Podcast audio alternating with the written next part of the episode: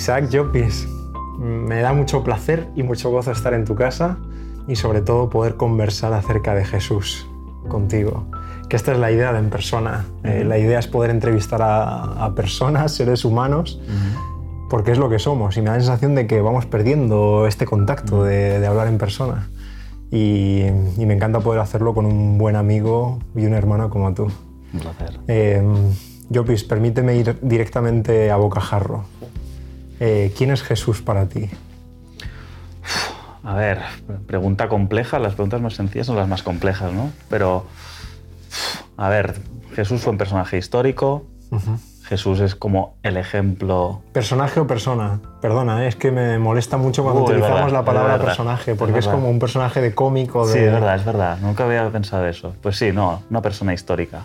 Una persona que existió, que, que tuvo su familia, que tuvo sus amigos, pero que en realidad también es Dios y eso es muy complejo y que mm. bueno, la iglesia estuvo tiempo, tiempo tratando de explicar eso, ¿no? Pero para mí sobre todo Jesús es aquel que nos enseña quién es Dios. Y eso, no sé, es que hoy, hoy justamente lo, estaba hablando, ¿no? Que, mm, con unos amigos, que dices, si Dios te acercas desde ti mismo, creas una imagen de Dios propia, que solamente tiene hasta tu cara, en cierto sentido, ¿no? Pero si pasamos por el filtro de Jesús, podemos entender a Dios porque Dios no vendrá a través de ti mismo, sino que vendrá reflejado por aquel que lo reflejó, ¿no? Y es como que... Que lo reflejó totalmente. Totalmente, ¿no? Entonces, no solamente de Jesús me interesan los evangelios o lo que se dice de él en, otros escritos, sino porque Jesús refleja a Dios y a, y a, través de él entendemos lo más difícil que hay en esta historia y en nuestra vida, que es entender Dios, ¿no? El hecho de que haya algo más allá de nosotros, de nuestra realidad, que no sabemos ni dónde situarlo, ni, ni, qué materia tiene, ni, ni, qué es, ¿no? Y se nos escapa en cuestiones de infinito, en cuestiones de, de, espacio-tiempo, es que se nos escapa totalmente. Y sin embargo estuvo aquí. Sin embargo estuvo aquí, corporizado en un sitio histórico, en un momento concreto de la vida, y creo en Dios por Jesús. O sea, la manera de ser de Jesús, el hecho de mirar por los demás, no mirar por uno mismo, me hace entender, o sea, el, Dios que, explica la parábola de hijo pródigo, otras parábolas, es, eh, Dios tiene que ser eso. O sea, cualquier otro Dios es un tirano. es, para mí lo contrario de, mi esperanza. Es mm. horrible, es el poder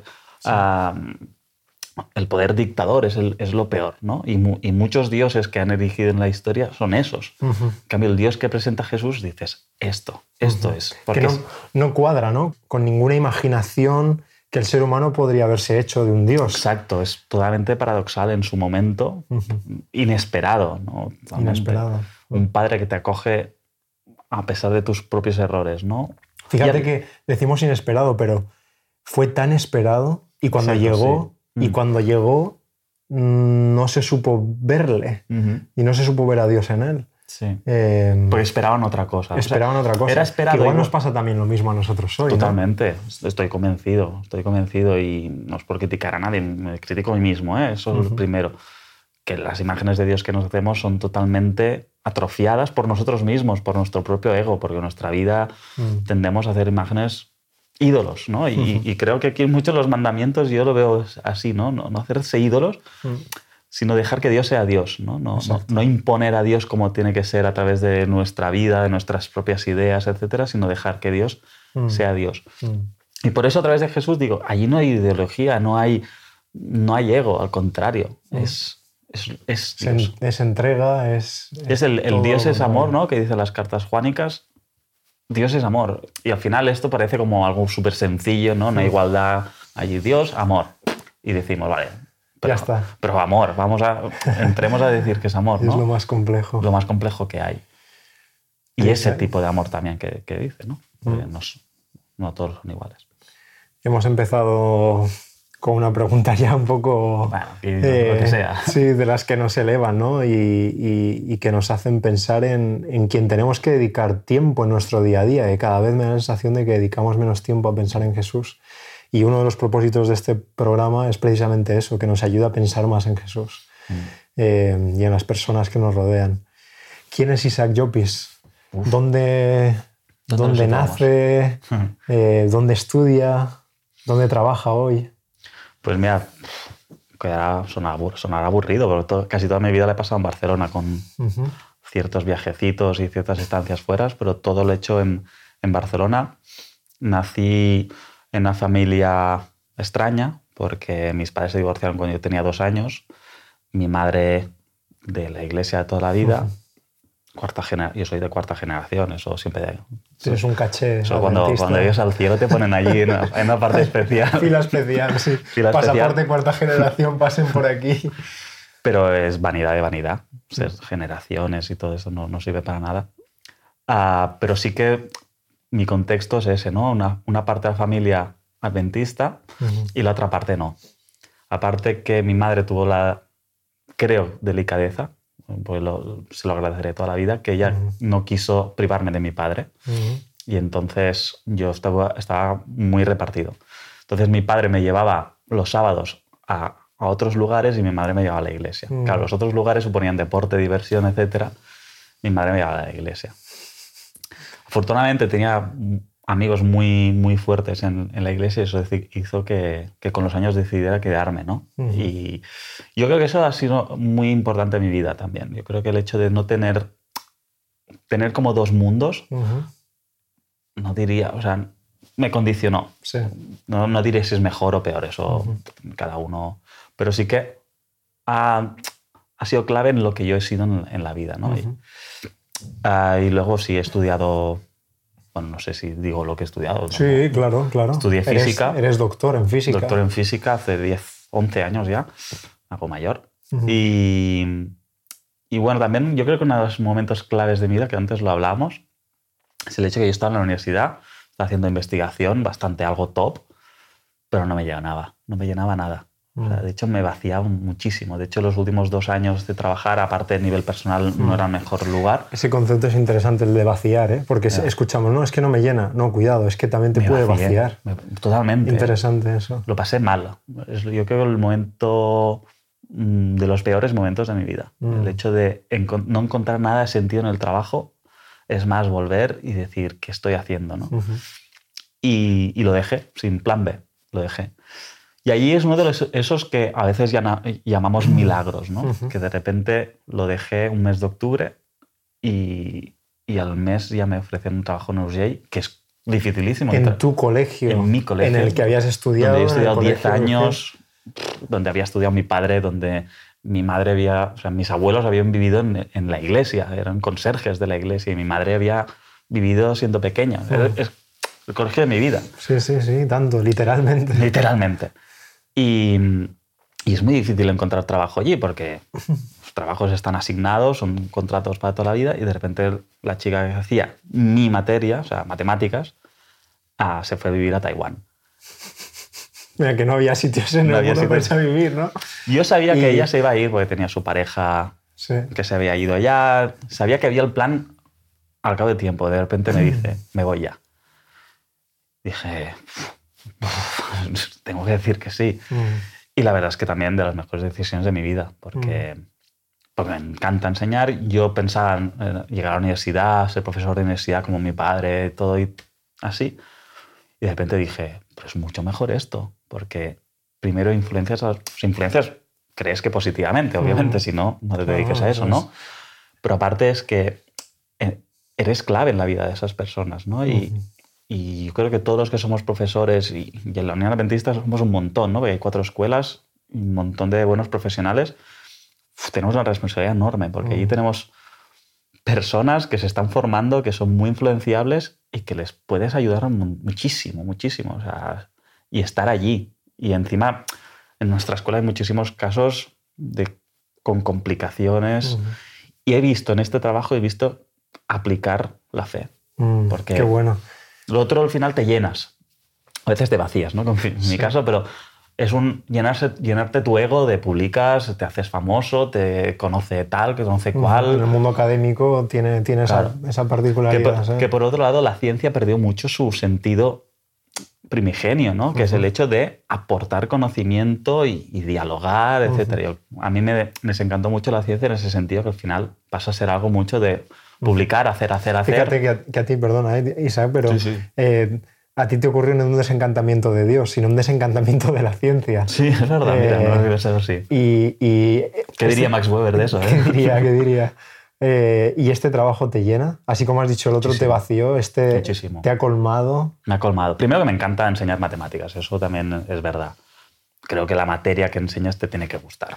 Eso, eh, en mi caso es, es obvio. O sea, mis alumnos me dicen eh, que mi novia son las matemáticas. Pues digo, igual sí. Pues está Am, bien, sí. bueno, es muy- es muy fie- son muy fieles. Muy exactas. son exactas, no fallan. Pero por otro lado, me encanta poder explicarme, me encanta hablar, eso ya lo sabes. Y, y los adolescentes son muy complicados, pero aparte tienen una vida espectacular y te contagian. Mm. Y aparte, pues creo en el colegio en el que estoy, ¿no? porque pues hay un cariño, eh, hay algo especial. Llegas a esas puertas y sientes que estás en casa y eso es básico, es básico. Ahora que dices estar en casa, para ti el concepto de casa Mm. eh, es importante. Te he escuchado en varias ocasiones hablar de, de Jesús como casa. Mm. Eh, ¿cómo, cómo- es ese concepto para ti? ¿Qué, qué componentes tiene que tener Mm. algo alrededor nuestro para convertirlo en casa? ¿Qué podemos aplicar en nuestras iglesias para que nuestras iglesias sean casa? Mm. Fua, yo el concepto de casa es, es algo como que lo he encontrado muy necesario, ¿no? Porque en un mundo en el que nos vamos disgregando constantemente, fragmentando, encontrar ese lugar, que más que lugar, siempre lo he definido como un conjunto más de relaciones que de lugares físicos, ¿no? Ahora estoy en mi casa, este es mi piso. Pero mi casa está más, mucho más allá de este piso, ¿no? Mi casa es mi familia, mi casa es, el, es esos amigos siempre, eh, eso todos lo tenemos muy claro. Son personas con las que puedes hablar y no tienes que ponerte ninguna máscara. Ujú. Hablas, expresas lo que sientes. Para mí eso es estar en casa, ¿no? Mm. Qué bonito es poder decir a una persona, estoy en casa contigo, Mm. ¿no? Eso es lo más bonito Aunque que... estés en... Claro, aunque estés allí en cualquier lugar del, del mundo. Mm. Dices, paro, ¿eh? Es un hecho de, de confianza, es un Mm. hecho de, de relación, de diálogo, ¿no? Y creo que en el mundo en el que estamos concretamente ahora, nuestra generación y las generaciones que vienen, es más que necesario eso, encontrar casa. Mm. ¿no? A veces buscamos, ¿no? como iglesia, buscamos como institución o buscamos mm, grandes cosas muy luminosas y yo creo que lo más necesario es, es intimidad. Mm. Es lo que dices tú, ¿no? Personas. Sí. Esa posibilidad de mirarte a la cara, poder ser tú mismo y poder crecer. ¿no? contacto íntimo. Esa palabra que, que citas creo que es muy importante porque me da la sensación de que estamos en una era muy superficial. Totalmente. Eh, tú has hecho una tesina recientemente también acerca de este, de este tema. Mm. Eh, cuéntanos un poco este concepto que has utilizado del Tinder Mm. eh, y cómo, cómo afecta a nuestras relaciones de iglesia, eh, a nuestras relaciones con Dios al final. Sí, eso del Tinder que, que- que, me cae lejos ¿eh? en realidad, pero me dieron la idea, me sirvió un poco para definir la sociedad de hoy en día, ¿no? Una sociedad... El, el Tinder al final es algo que es muy... Mm, Bueno, Lo por- explicamos, ¿no? Sí, por los que nos están Sí. escuchando y quizás no sepan El- qué es esto del Tinder. El Tinder es una aplicación para encontrar pareja y es verdad que hoy en día, y cada vez lo escucho más, claro, también es que he estado mucho pendiente porque el concepto pues lo tengo muy en mente, lo ¿no? has estudiado. Mm.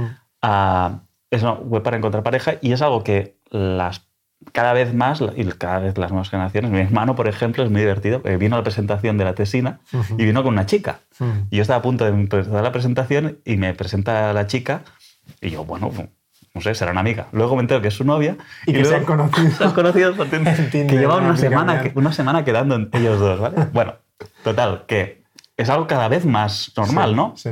Y es eso, es conocer a alguien a través de una pantalla de, de un móvil, a través de fotos, ¿no?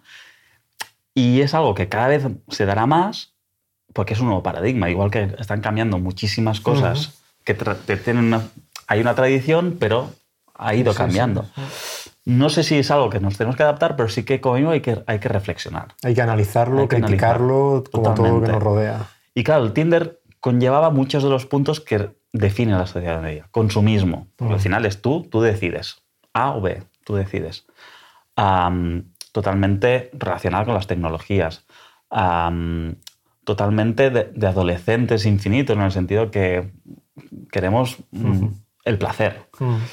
Y tenía muchas de las concepciones que definen la sociedad. Por eso lo- los cogí, porque me daba mucho juego. La verdad es que me daba muchísimo juego. Y entonces intenté pensar una resistencia a esto, ¿no? También las palabras resistencia es una palabra que he reflexionado mucho, tú también. Sí. De decir, eh, no Es creo a lo mejor en... Es muy potente en el sentido de decir, creo que estamos en un momento de resistir. Ahí, exacto. No, no- Mm. y, y la resistencia no conlleva mm, simplemente de parar el golpe. También es un concepto que lleva actividad. Exacto. Pero creo que es necesario primero darnos cuenta dónde estamos y a qué debemos resistir. Para, pero no para, para decir, ah, no, somos diferentes. No, no. Porque, porque es que Como palanca de cambio. O sea, como palanca de cambio y, que y- activa. y por- y porque tenemos que, que encontrar la, nuestra vida espiritual en este mundo y, y- y tenemos que resistir a ello que nos puede dañar nuestra posible relación con Dios y nos puede dañar como personas y nos está dañando y darnos cuenta. El primer paso es darnos cuenta de qué nos daña, por qué lo hace y, y- y ser conscientes. ¿no? Bueno, son, son reflexiones que a mí me han ayudado personalmente, entonces, pues por eso las escribo y si, y si alguien sirve, pues fantástico. ¿Cuál es tu mayor esperanza, Isaac? Mi mayor esperanza es que la enfermedad y la pobreza no, no ganen, Mm. que el mal no gane, Mm. porque, no sé, últimamente muchas personas a mi alrededor enfermas, Mm. Obviamente eso es egoísta porque siguen, siguen existiendo a pesar de que no te toque más de cerca, pero cuando te toca más de cerca dices, esta no tiene que ser la última palabra, no, no puede ser, es injusto. Y por otro lado también el, el poder que hay en este mundo, que haya gente que, que cobre tantos millones o que tenga tanto poder como para decir si hago así, millones de personas van a hacer así también. Ostras, eso no, es que no, no- no es justo que sea así. Y mi esperanza es que, es que el, el Dios de Jesús Mm. sea la última palabra, ¿no? Y que, y que, y que esa última palabra sea perenne, ¿no? Y que fue eso, eso espero que no, yo no- la muerte no tiene que ser el, el último, el Mm. último bastión. No, no puede ser. No puede serlo, ¿eh?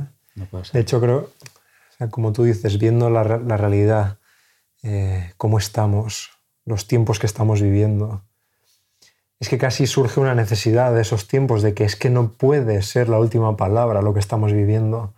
Y tampoco puede ser una fuerza interna nuestra o de este mundo que venga a poner solución, sino No, algo eh, exterior. algo claramente. exterior. Algo exterior y algo que sea amor.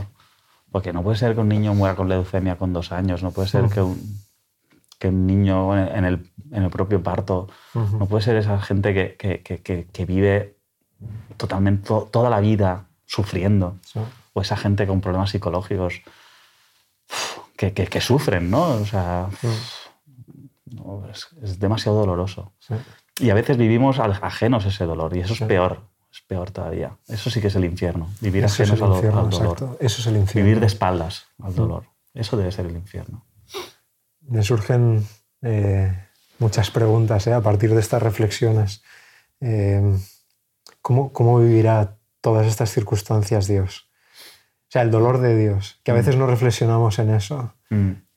¿Cuánto daño le hará a él ver cada día todo Pues eso? Iba a decir como un padre, pero es mejor decir como una madre, ¿no? Sí. Hoy, hoy yo, por ejemplo, tengo así dolor de barriga, etcétera, le escrito a mi madre y ya sufría. Mm. Por, por algo que al final no, no Y pasa tiene solo un- y tiene, bueno, tiene más hijos, pero... No, mi madre solo tiene un Solo hijo. tiene un hijo. Eh, pero Dios tiene... Sí, sí, sí, sí. ¿Cuántos a lo largo de la historia? Millones, pero... y por todos ellos. Pero la imagen de Dios que refleja Jesús, por eso creo que es la imagen de Dios que vale, mm, es la de una madre de todos ellos, ¿no? Los tiene contados. Y, es una imagen bíblica. Y es una imagen bíblica. Y, y- y lo entiendo tal como, como si fuera una madre de cada uno de ellos individualmente, ¿no? Mm. Y eso, eso me emociona, pensar en Dios así, ¿no? que está pendiente y que sufre. Que, que no es su propio sufrimiento, porque él no lo está viviendo de su propia carne, pero lo sufre como tal. ¿no? Y eso es bestia. ¿eh? Cuando, cuando Cristo vuelva, ¿no? y esta es nuestra esperanza como última palabra en el, en el mundo que vivimos, ¿cuántas preguntas vamos a tener? ¿Y cuánto tiempo? También vamos a tener mucho tiempo para poder ir descubriendo, que nos cuente, que nos explique, que tratemos de entender, ¿no? Eso es impensable, ¿no? Todos nos hacemos imágenes, nos hacemos, tenemos vídeos en la cabeza, incluso imaginándolo, pero, se nos escapa, se nos escapa, pero claro, la de preguntas que hay Mm. Pero llegará, ¿eh? llegará, Llegará pero no día. sabemos ni cómo. O sea, nos lo podemos imaginar, pero seguramente sea diferente, ¿no? Porque- Totalmente, seguro. pero hay una seguro. frase que me gusta mucho que, que dice, si, si, si tú te imaginas a Dios como es, seguro que es justamente como no te lo Diferente. imaginas, ¿no? Sí. Porque eso... uf, Qué buena.